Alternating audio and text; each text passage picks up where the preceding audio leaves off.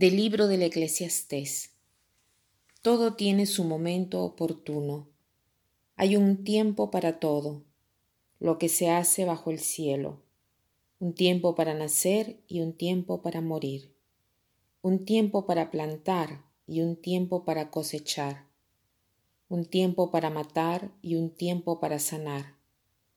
Un tiempo para destruir y un tiempo para construir un tiempo para llorar y un tiempo para reír, un tiempo para estar de luto y un tiempo para saltar de gusto, un tiempo para esparcir piedras y un tiempo para recogerlas, un tiempo para abrazarse y un tiempo para despedirse, un tiempo para intentar y un tiempo para desistir, un tiempo para guardar y un tiempo para desechar, un tiempo para rasgar y un tiempo para coser, un tiempo para callar y un tiempo para hablar, un tiempo para amar y un tiempo para odiar, un tiempo para la guerra y un tiempo para la paz.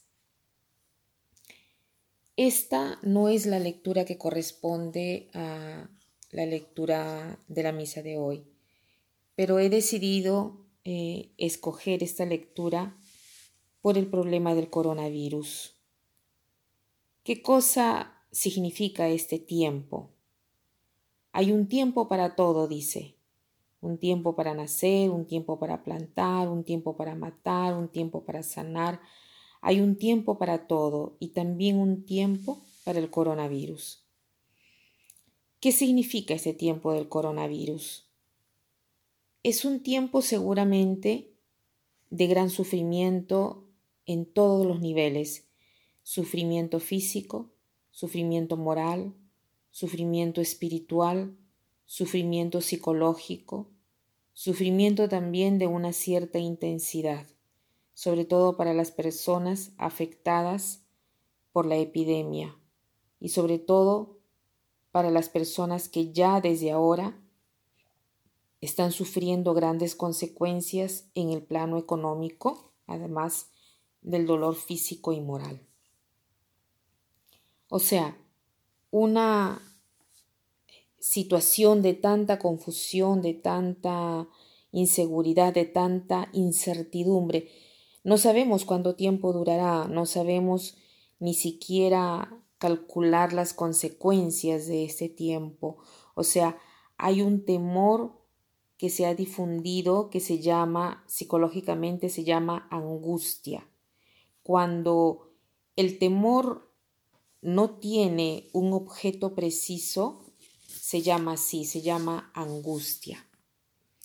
Y también es este un tiempo que está bajo la mirada de Dios, un tiempo que no es solo cronos, cronos en griego quiere decir que se mide, el, eh, que se mide el tiempo, que se miden los minutos, el tiempo y los minutos que pasan, que vuelan, sino que es un tiempo también que es kairos, que en griego quiere decir un tiempo de providencia, un tiempo de gracia. ¿Por qué digo un tiempo de gracia? Porque es un tiempo en el cual podemos eh, encontrar nuestra vida espiritual, nuestra vida interior, nuestra vida de persona humana, porque es un tiempo en el cual tenemos que estar quietos. Hay un mensaje que me acaban de mandar que dice, a nuestros abuelos les decían que tenían que ir a la guerra, a nosotros nos han pedido de estar en el sofá o en el sillón. Es un tiempo en el cual podemos descubrir la belleza de la vida interior y descubrir las relaciones, sobre todo las relaciones familiares, porque tenemos que estar en la casa, con los nuestros, con los míos, en nuestra casa.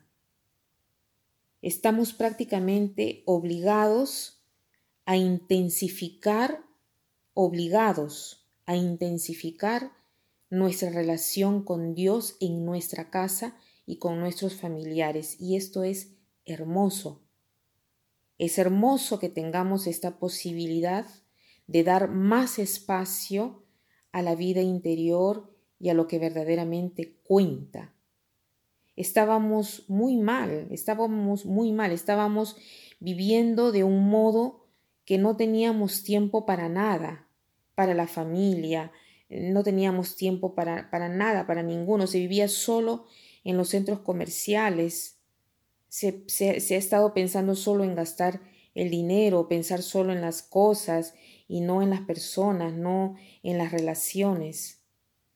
En cambio, este tiempo nos obliga a estar más entre nosotros, aunque sea a distancia, no de una manera morbosa, sino más interior, con más amor, amor verdadero, ese amor con la, con la A mayúscula. Entonces,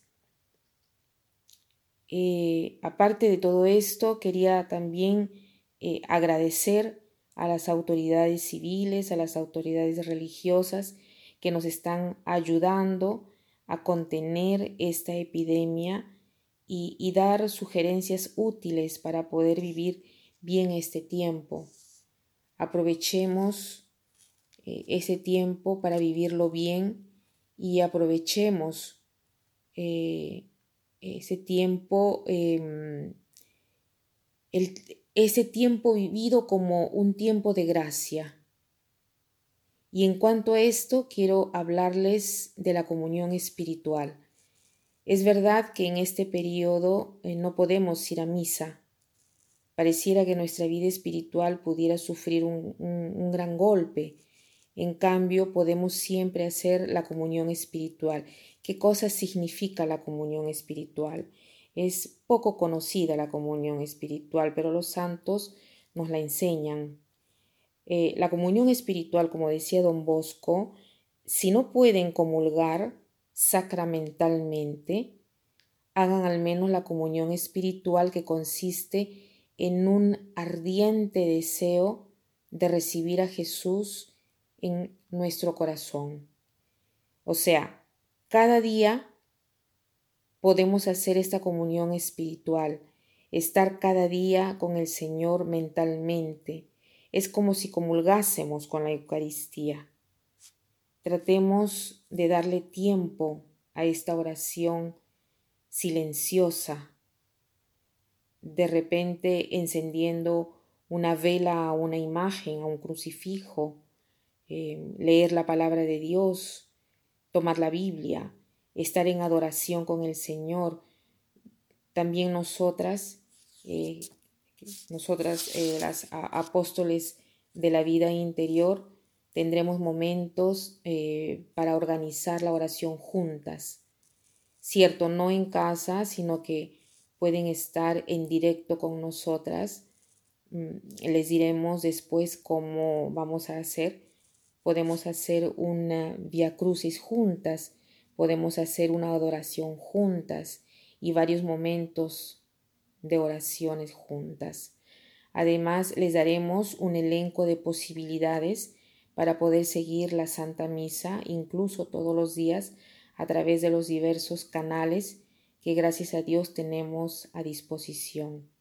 Entonces, no nos desanimemos, tratemos de seguir hacia adelante, tratemos de ser siempre positivos, no positivos al test, sino positivos a este tiempo de coronavirus.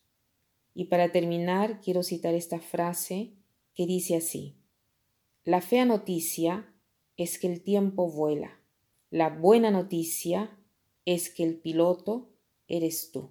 Que pasen un buen día.